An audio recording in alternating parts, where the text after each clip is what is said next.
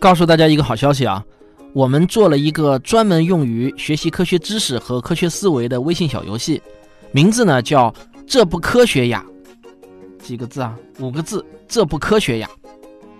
你只要打开微信，点击搜索，用关键词“这不科学”搜索小程序就能找到。这真的是既好玩又能学科学的神器，绝对是我们这些科学爱好者葛优躺的最佳伴侣。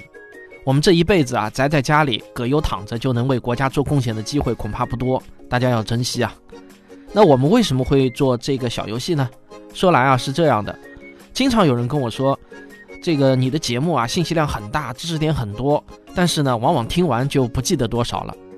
有时候呢，遇到个什么事情，他就记得我在节目中讲过，但是呢，我现在的节目已经几百期了，想要找到那期节目，那就如同大海捞针一样。这一点啊，我也有同感。别说是你们了，就算是我自己啊，也记不住哪个知识点是在哪个节目中讲到过的。于是有人就跟我建议啊，说能不能整理一个知识点的缩影，整理成文，像字典一样供大家查询呢？你还别说，这个初听上去有点不太合理的建议，我还真的就是采纳了。尽管看起来呢像是一个庞大的工程，但我们团队的小伙伴还是非常的给力。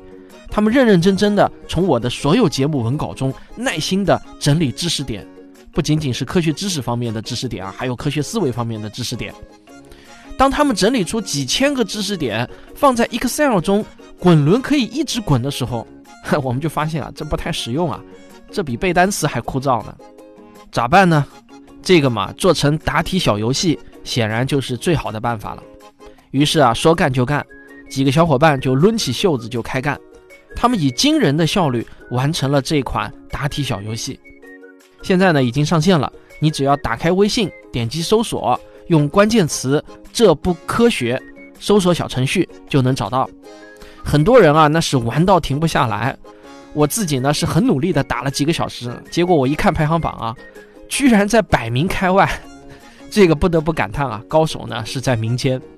要不你也来试试吧，看看能打到第几名。